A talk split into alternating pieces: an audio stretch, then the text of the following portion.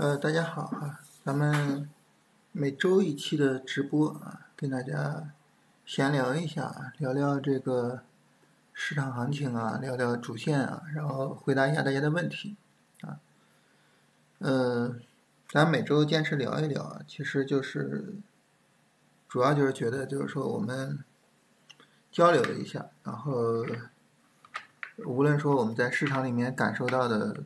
什么样的喜怒哀乐的情绪是吧？我们共同的分享一下。呃，咱们首先呢说大这个行情大势啊，这个整体市场的走势。我们刚才提到说这个喜怒哀乐啊，嗯，上周这一周的行情啊，基本上就是从大悲到大喜的这么一个过程嗯。周一呢，还是延续了上周的下跌，啊，就是跌的比较厉害啊。然后从周二开始，市场嗯，基本上算是走了一个微转，啊，为什么说算走了一个微转呢？因为这个下跌什么结构都没有，然后直接就结束了。我们跑到低周期上去看，低周期上看不到任何结构，啊，它就是一个延续性非常好的这么一个下跌。所以你说，哎，我我我在低位埋伏，它其实看不到什么结构，就是跌多了我去埋伏啊，只有这一种进场位，没有别的进场方式啊。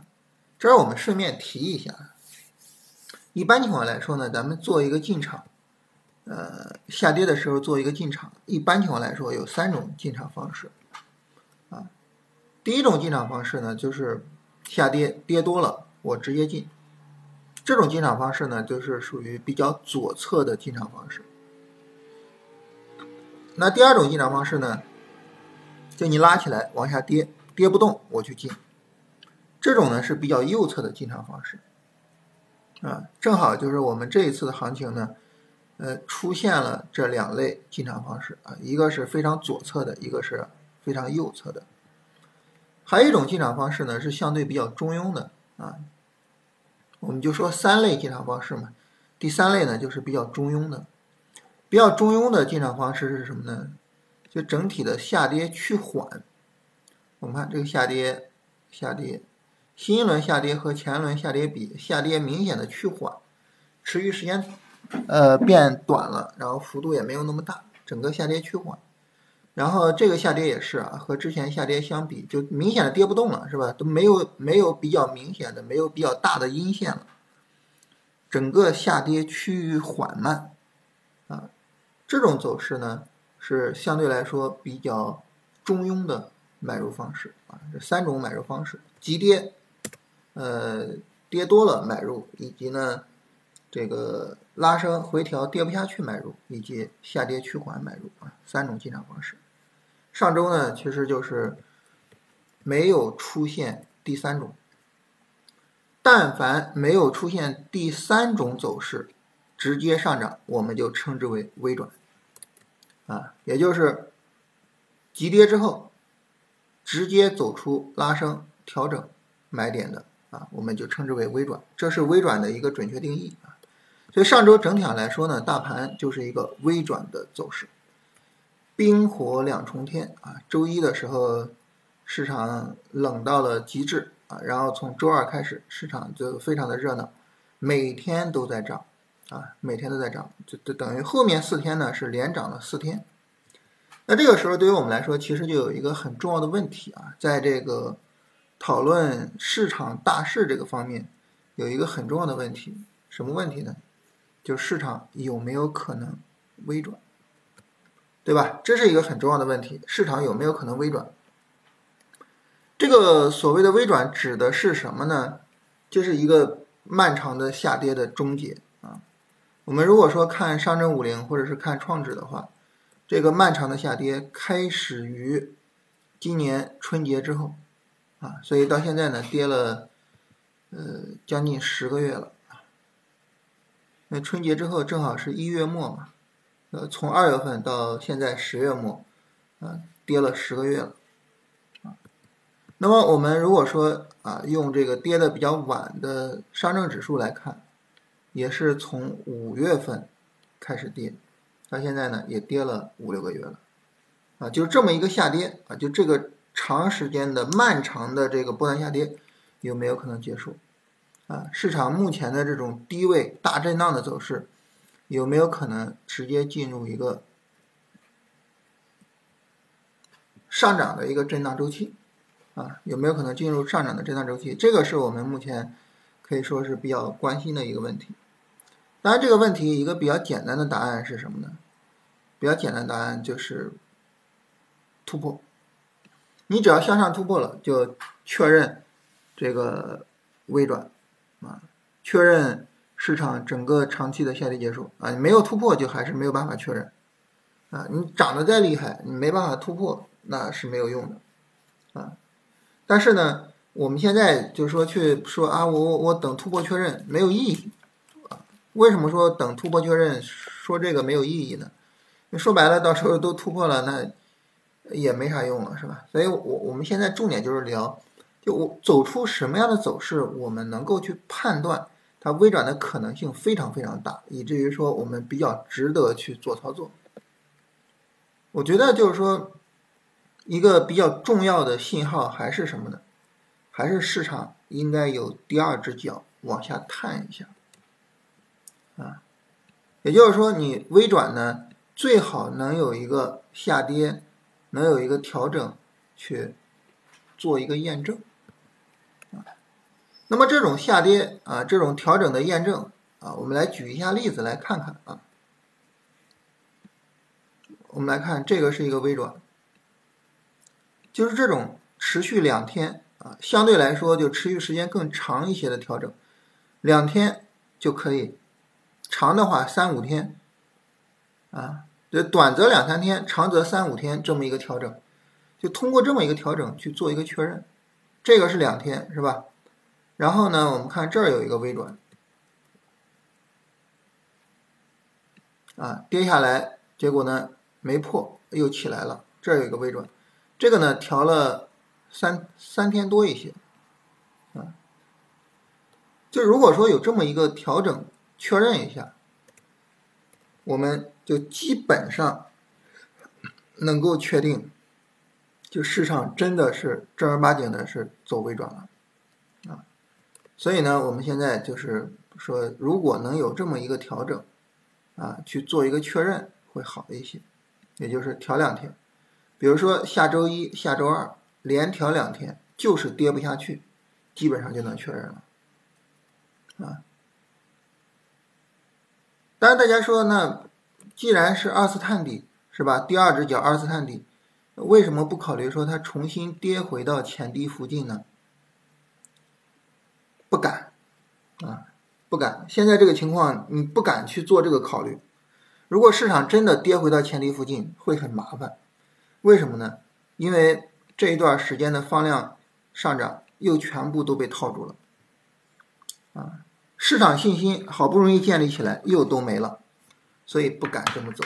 就是如果说真的这么走的话，真的二次探底再去重新探前低的话，走势上来说是更好的，但是市场情绪上来说是更差的，所以呢。真的是不敢这么走，啊，最好的走法就是调短则两三天，长则三五天，三十分钟比较充分的调一调，确认，然后就往后走就可以了。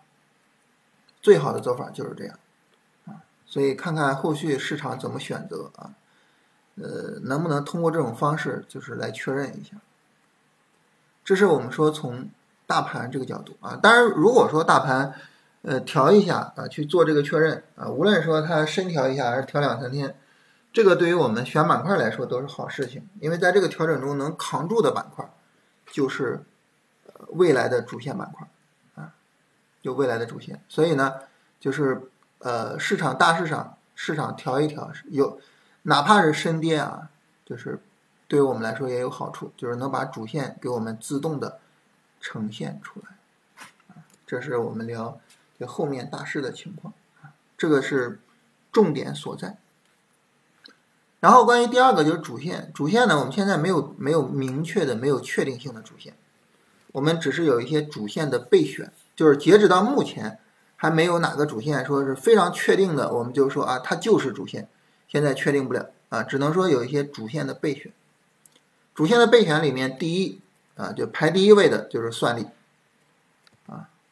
当然，这个算力呢，这一波上涨是因为可能跟华为又沾上了关系，是吧？还有呢，就是美国对我们的这种 AI 芯片的一个限售啊。那么这个 AI 芯片的限售呢，就导致 AI 的算力供不应求啊，所以短期内去刺激了这个算力的上涨。那算力的逻辑就这么一个逻辑，呃，这个逻辑呢，其实并不是很强啊，因为你比如说，你像这个 AI 芯片的限售这个事情，它属于是短期利好，但是中长期是利空的，因为你这些芯片用完了呢，你后面怎么办呢？对吧？所以呢，这个逻辑并不是特别强，但是市场认同啊，市场认同，所以这个时候呢，我们就要跟着就要去看一下，哎，能不能做啊？算力呢，它和华为啊各个概念有一点区别，就是算力目前还在相对低位的区域，跌下来之后，在低位的横盘区啊，目前在低位横盘区的相对高点附近。如果说在这个地方一个调整，然后向上突破横盘区了，就后面的想象空间就会比较大一些。所以我们目前去看主线的话，就是目前最有可能成为主线主线的板块就是算力。啊，就是就是在所有的板块里面赌一个的话，就可能赌算力相对来说会比较靠谱一点，啊，然后呢就是其他板块，其他需要确认的板块，其他需要确认的板块呢，就是你像汽车、卫星导航啊、六 G 这些呢是属于是高位的，还有一些呢是属于低位的，包括像证券啊，就是证券，然后芯片。啊，芯片跟半导体它们走势是类似的、相关的。然后新能源车，新能源车和华为汽车也是具有一定的相关性啊，但是它并不是一个东西啊。然后新能源啊，锂电，锂电我们看到周五放量大涨啊。然后呢，消费啊，消费我们以酒为代表啊，是呃这个当然消费方面目前最活跃的并不是酒，而是食品啊，就整体上消费，然后医药。啊，医药周五也是大涨，这些呢都是低位的板块啊。那么高位的和低位的有什么区别呢？就是高位的板块呢，呃，整体的操作难度可能相对大一点，呃，同时呢，那么它带动大盘的能力已经展现过了，并没有把大盘带起来，并没有让大盘走出来一个波段上涨，所以这些高位的板块继续涨。也只是在板块内进行炒作，它没有能力把大盘整个给带起来。因此，啊，就目前来说，如果让我说一个期待，而不是现实啊，我们说一个期待的话，我更期待低位的这些板块能涨起来。也就是说，我更期待这些板块有没有可能把大盘最终带起来。啊，这些板块里面，证券曾经。把大盘带起来过，就是八月末，是吧？呃，八月初，不好意思啊，七月末八月初。然后呢，芯片、呃，半导体和呃新能源啊，这个当年的那个三驾马车是吧？呃，三个赛道的行情啊，二一年三到七月份那个行情，大家可能还有印象啊啊，酿酒跟医药就不说了啊，我们这个喝酒吃药的行情走了很多年。所以这些板块呢，都是有能力去带动大盘的，它对大盘的带动性有可能比华为会更强一些，啊，所以呢，我还是比较期待这些低位的板块能走出来，啊，所以看看下周这些低位板块的调整情况以及他们的后续的延续情况，只要调整小，这个时候呢，就应该有一些仓位向他们倾斜一下。大家说你为什么就总想着把大盘给带起来呢？因为大盘不带起来。啊，大盘如果说不走波段上涨，你一个概念再强，一个概念拉的再厉害，它没有很好的延续性。就像华为汽车似的啊，咱咱咱们拿着那个卫星导航举例子吧，是吧？卫星导航横空出世之后涨得很厉害，但是跌的时候也是暴跌，又涨得很厉害，但是跌又是暴跌。如果大盘起不来，卫星导航这一次涨完了，我们可想而知又是暴跌。就在这种暴涨暴跌的市场里面，当然啊，就如果说我们交易能力强的话，当然我们是能赚到利润的。但是，但是我们 肯定也希望，就是说大盘能起来之后，啊，市场不要这么暴涨暴跌，对吧？能不能在大盘起来之后，市场能够走这种非常稳定的持续性行情，对吧？这是在大盘波段上涨过程中的行情。那这个时候可能对于我们来说，就是对我们的交易能力的要求没有那么高，同时呢，留给我们的利润空间可能会非常大，对吧？所以呢，就是，呃，我是希望说大盘能起来，板块不要再这么暴涨暴跌了，整个市场炒作就别是那种就一炒呢就就就就炒到天上去，炒到天上去之后就不管了，然后一跌就就跌的就完全没影了，不要这样子啊，不要这样。这是我们整个聊下来啊，就是说关于板块这些情况。就目前来说，最有希望的是算力，其他方向上不太能看得出来哪个方向比较有希望啊。当然，这些方向如果让我猜的话，或者说呃让我给期待值的话，我还是比较期待这个新能源、呃医药这两个方向啊，比较期待这两个方向。然后这两个方向把创指带起来，然后整个大盘走一波行情。就就我我说的走一波行情，指的是能够有一个几个月的一个上涨波段，这个是我比较期待的啊。当然，最终未来市场怎么走，我们只能等等看。大概就这么个情况啊，就是整体大盘的情况和各个板块的情况，基本上就是这样。大家有什么想法，我们可以聊一聊啊。还有朋友问这个光伏啊，光伏这一块呢，其实无论是光伏也好，还是呃，锂电也好，就是新能源这个方向呢，其实就是整体上，呃，在行业大幅度发展之后啊，就卷的太厉害，啊，内卷卷的太厉害，所以呢，导致市场比较担忧这些企业未来的盈利能力，然后他们就整体上呢，从成长性的方向，呃，就被被大家认为就是说可能需要一个充分竞争，最后竞争出来行业龙头，所以。市场就比较果断的抛弃了他们，从去年八月份到现在，呃，跌了一年多了，是吧？但是你对于一个非常强势的主线来说，其实跌一年多时间并不算长。医药跌了多长时间了，对吧？医药跌了两年多了呀，啊，所以呢，就是如果你觉得说啊，这个新能源跌的时间太长了，然后我要去做它。不要有这种想法，这种想法是错的啊！这种想法会出大问题啊！所以这是首先一点，我觉得要强调一下，就是从基本面上去看好光伏的话，一定要能够看到行业具有呃这种反转的可能性啊，就是基本面反转的可能性，一定要看到这个东西才行。然后呢，我们从走势的角度来聊啊，从走势的角度呢，光伏这两天其实表现的还是不错的啊。呃，我们来看啊，光伏从走势的角度来聊的话，那么我们从这个下跌开始看啊，从呃年初这个下跌开始看，之前我们就先不管它啊，我们从年初的下跌开始看，其实能够明显的看到，从大级别上，也就是从周线的角度，市场有一个下跌趋缓的这么一种情况啊，有这么一种情况。这个下跌呢，整体上来说，从年初的下跌到现在，我们整体上可以分成这么几段，啊，这是第一段下跌，然后这是第二段下跌，然后这是最近的这一段下跌，这三段下跌我们去比较一下，啊，你能够明显的发现。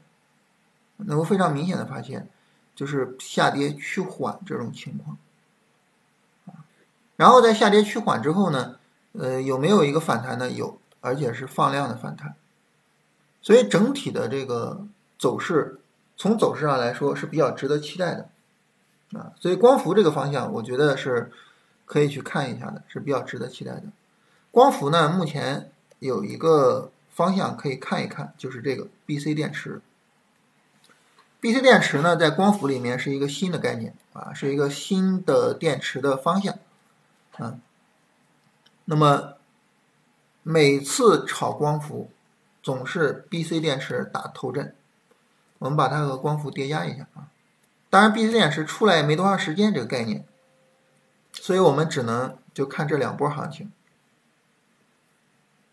这是一波，这是一波，在这儿啊，BC 电池有过一个大阳线，百分之三点五五。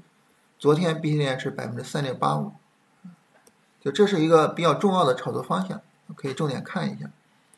BC 电池呢，这个方向里面总共是三十一只股票，这三十一只股票成交额一百六十五亿，呃，单票的成交额在五个多亿，这个成交额是一个非常高的单票成交额所以这个方向是特别值得去重视的。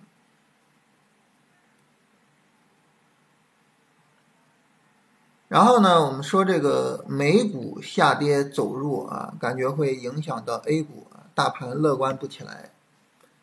这个事情呢，我们要看是什么时候说啊，就是一个观点，它是具有着比较强的时效性的啊。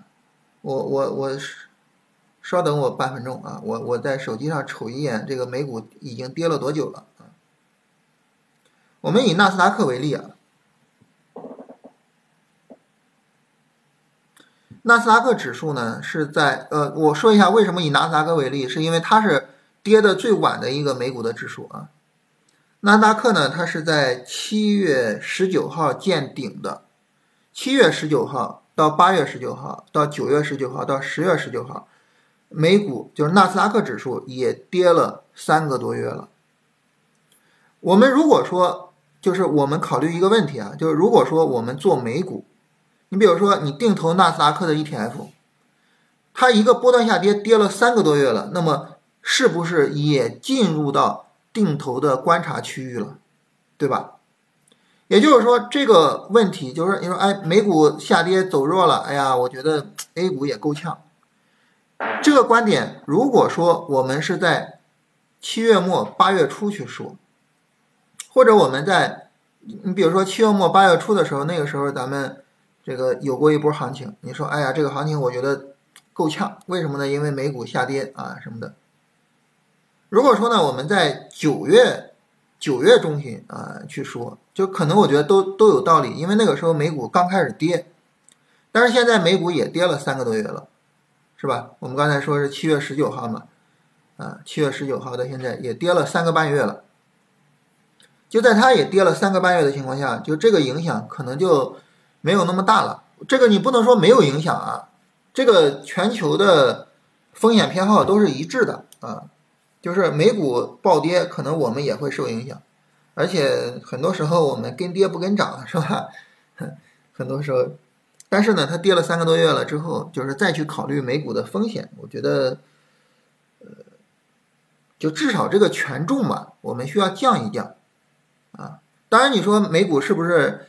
呃，下周能见底，那不不不知道是吧？咱们谁也不知道它什么时候见底，啊，但是呢，就是现在再去过于担心这个问题，我觉得呃可能没有太大必要了。就是对这个风险的担心，它的权重可以降一降，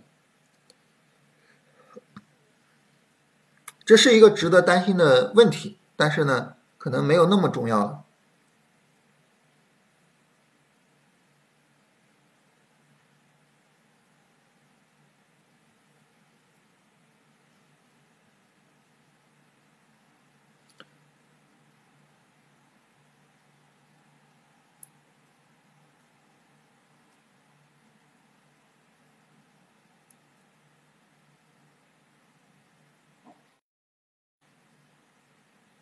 大家看还有没有什么别的问题？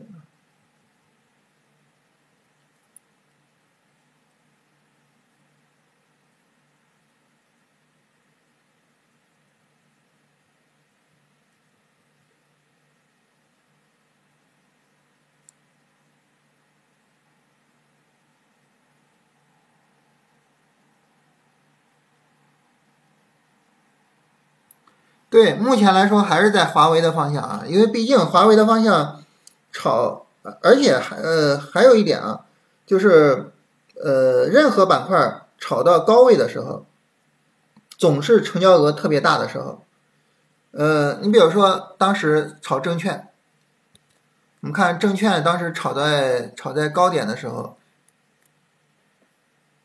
在这一天证券见顶嘛，然后在这个高点的时候，证券的成交额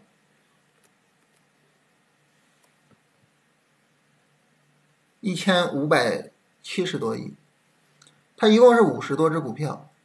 那单票成交额到了三十多个亿，是吧？就是呃，炒到高位的时候，成交额总是越来越大的。那为什么成交额总是越来越大呢？因为分歧开始变大，对吧？你位位置越高，分歧越大嘛。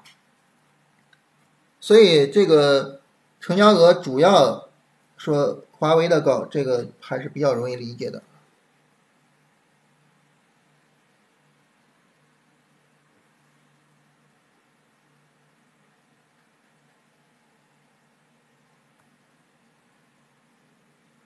这个选个股呢，就看个人的选股方式了啊。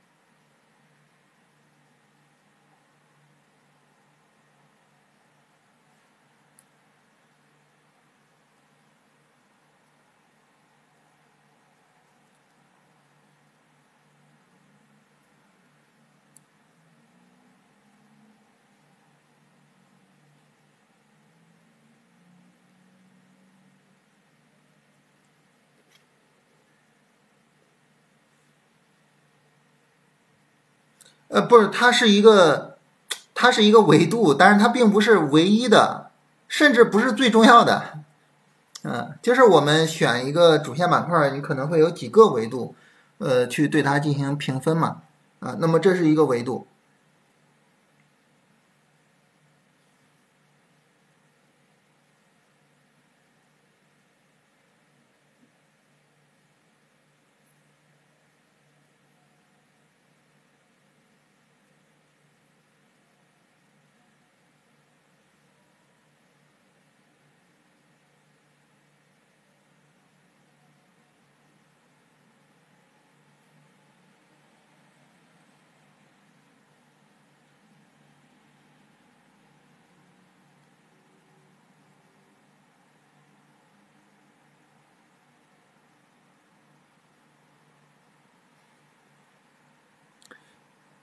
呃，低位板块不知道哪个板块会跳起来，跳起来板块又高了。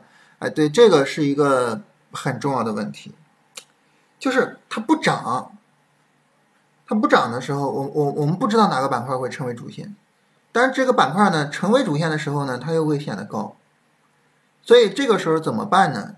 其实就是说，比较重要的就还是说调整的时候我们要去做。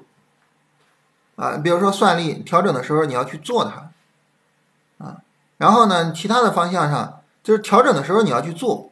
我不知道它能不能成为主线，但是我它调整我去做它。你比如说像半导体，半导体这儿调了两天，调了这两天，那么我们就应该有一些仓位进去，啊，我不知道它会不会成为主线，但是呢，它既然是一个主线的备选，同时呢，它又已经有充分的调整了。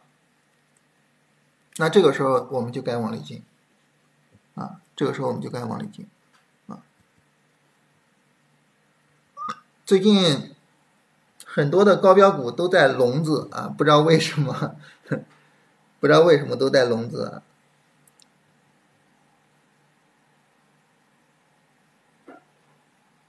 华为汽车呢，其实就是说整个逻辑我们也都很清楚啊，然后。确实，现在发展的也很好，啊，就是该跟着做就跟着做就行了。但是华为汽车呢，你就是华为汽车走到现在啊，再去聊逻辑、聊走势，其实已经没必要了啊，就跟着做就行了。那华为汽车啊，还有卫星导航，就是华为所有这些概念啊，有一个很重要的一个点，我我觉得就是说，不太舒服的地方，就它基本上每一次，就每一波的调整都换品种，这个是一个很头疼的点，就它基本上每一波都换品种，每一波都换品种，很头疼啊。就是如果说呢，你不是这么老换品种的话，可能对于我们来说可能更舒服一些。就现在对于华为汽车，你再讲它的逻辑也好，再讲它的走势也好，我觉得没有必要了。就是现在已经是一个市场名牌，啊，已经是一个市场名牌了。那么是一个市场名牌，在这种情况下，我们就没必要再去管逻辑、管走势。其实就是你去看个股，就是看个股，就是这个个股你认同你就直接做，你不认同就不做，就这么简单啊。为什么呢？因为在行情初期的时候，很多时候呢，这个板块内的个股是齐涨齐跌的。越到行情就是整个行情发展起来之后，你会发现个股走势差异就会变得非常大。所以这个时候就看个股就行了。呃，爱美克，爱美克呢，这个我觉得可以深入的去研究一下它的这种基本面的情况。爱美克它还是就是说在医美这个方面还是比较底层的逻辑。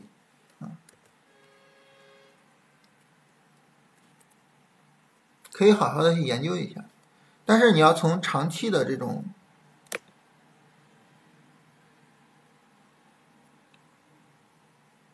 你要从长期的呃来说呢，它走势上肯定是不理想的啊，跌破了一个平台区域，啊，跌破平台区域，这是一个比较可怕的事情，啊，因为当你跌破一个平台区域之后，因为这个平台区域是持续了好多年的一个平台区域，它会成为一个重要的阻力，啊。这个时候可能你真的继续等它往下跌，真的跌到两百的时候，反倒会好一点。为什么？因为它跌到两百了，它到这个平台区域到四百，它有翻倍的一个空间。你现在三百多到四百，没有多大空间，然后涨起来之后马上就遇到阻力。你哪怕说从长期投资的角度，就是走势上也是比较比较头疼的。所以就是一方面从基本面上多研究啊，另外一方面呢，等走势，呃。要么往深了再调一下，要么有一个筑底过程。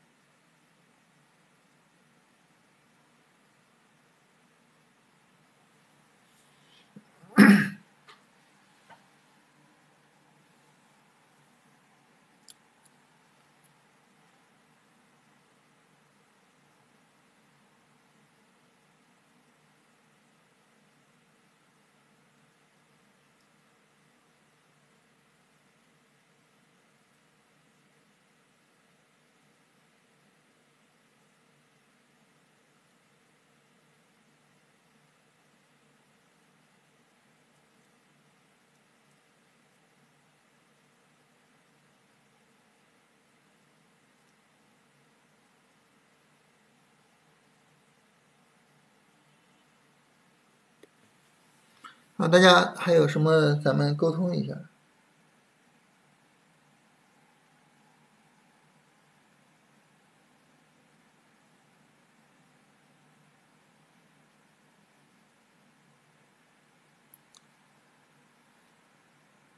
也不用非得是问问题啊，闲聊也可以。哎，我觉得每每周闲聊一下，放松一下心情。平时周一到周五的时候，确实压力会比较大一些。行情好压力大是吧？行情差压力更大。行情好的时候呢，呃，你担心踏空，更担心满仓踏空，满仓做反了，做错了板块啊，其实更头痛啊。那有很多仓位，但是就是不挣钱。呃，行情差的时候呢，不知道它什么时候涨起来，更不知道它是微起来还是。怎么样？就是，就是就是每天其实面临着这种压力，是吧？嗯，就是周末我们闲聊一下，这样呢，就是放平缓心态啊。对于我们来说，我觉得，哪怕是我们交易条件上、交易方法、交易能力没有任何变化，嗯，把心态放平缓了，我们我我们也有可能把操作做得更好一些。就这种理念性的这种东西吧，它对于我们做交易来说，我觉得还是比较、比较、比较、比较基本的。啊，对，就希望整个股市的环境能够好好的发展下去啊。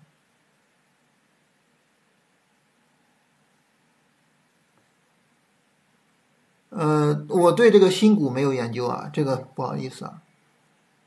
锂电其实和光伏是类似的情况啊，就无论说他们在走势上还是在逻辑上都是类似的情况。逻辑上就是一个。就是说，这个这个行业太卷了啊，导致大家对于它的盈利预期的降低。然后走势上来说呢，其实就是说有可能转折啊，有有有转折的可能性。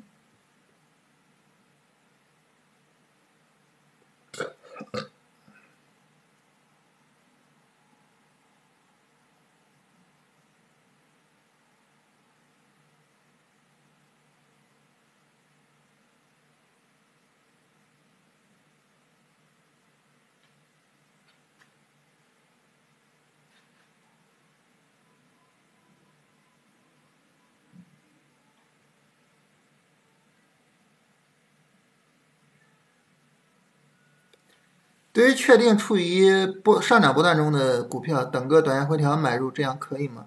呃，最好啊，能是，就是说你认为有可能成为，有可能成为这种波段级别主线的这种板块，啊，就这个很重要，就是你对于板块整个行情的整个未来的发展具有确定性，这个很重要啊。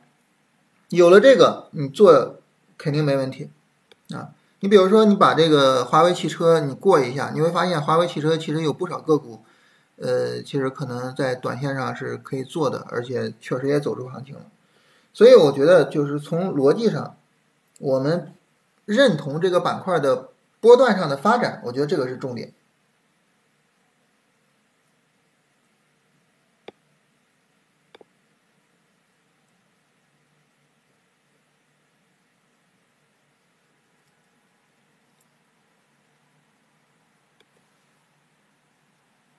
大盘有可能走不断上涨的，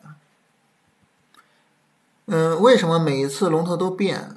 其实可能还是跟这个行就是方向不确定性有关系啊，就是业绩上的不确定性，很难说哪个行业呃，就是很难说哪个股票就正儿八经的能搞成，然后怎么样？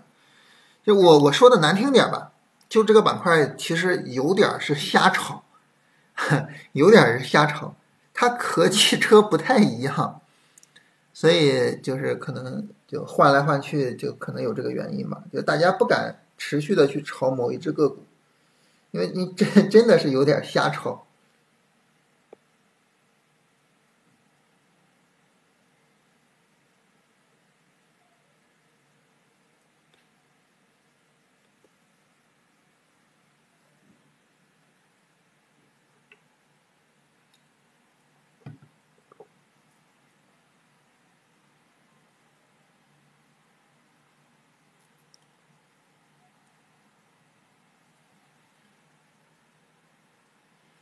自选的个股和两千高度接近，可以参照两千，啊，可以参照两千。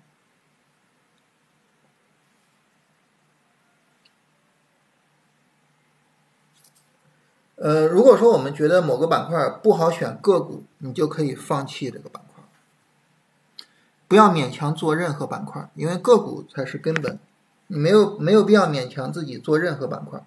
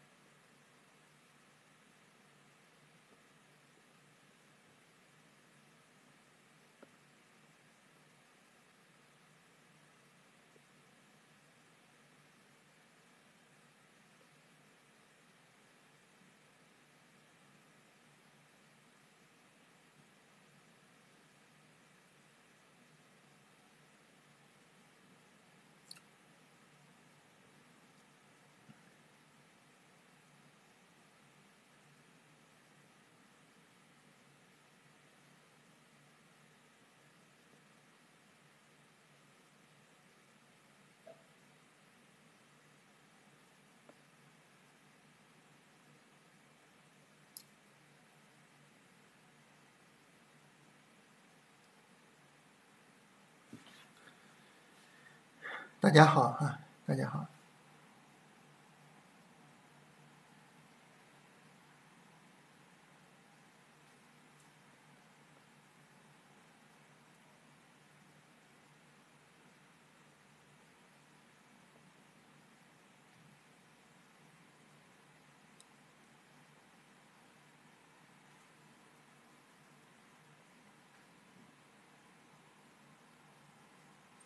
啊，超短五分钟调整就进这个，这个我我我没有考虑过，我我我不太清楚能不能行，这个有点，因为因为因为什么？它有一个问题啊，就是我们股市是 T 加一的，就是你一个五分钟调整呢，你能够确保的是一个五分钟的上涨，对吧？你能确保的是一个五分钟上涨。但是呢，你一个五分钟上涨，它哪怕就出空间了，你当天有可能出不来啊，对吧？你当天出不来，你这不就头疼了吗？所以呢，我觉得就是说，就是存在着这么一个问题，嗯，所以这个五分钟调整就进，我我我是觉得有点不太能接受啊，就是不太能理解，难度是比较大的。下一本书是趋势跟踪吧，好像，呃，就是一个关于趋势跟踪的一个实证的书。呃，讲讲方法的书比较多啊，但是实证的书呢，就是去论证方法的书很少啊。所以我们聊一下这本书。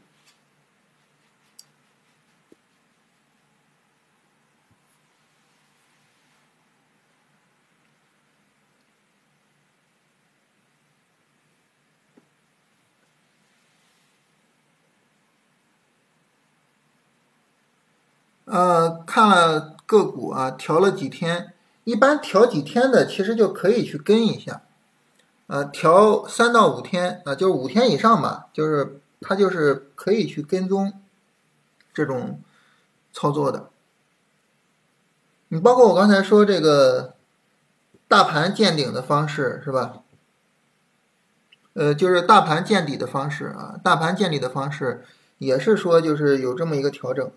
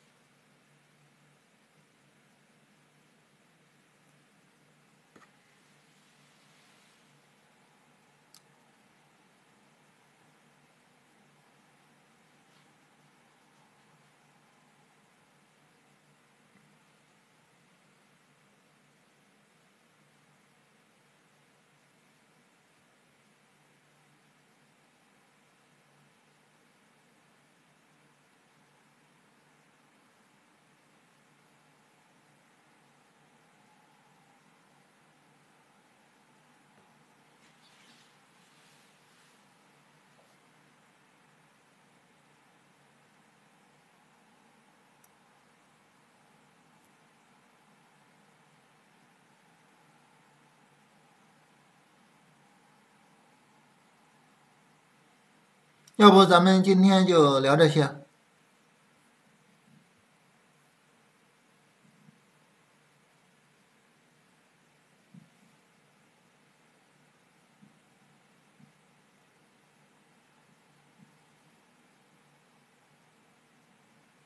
呃，八点，晚上八点开始。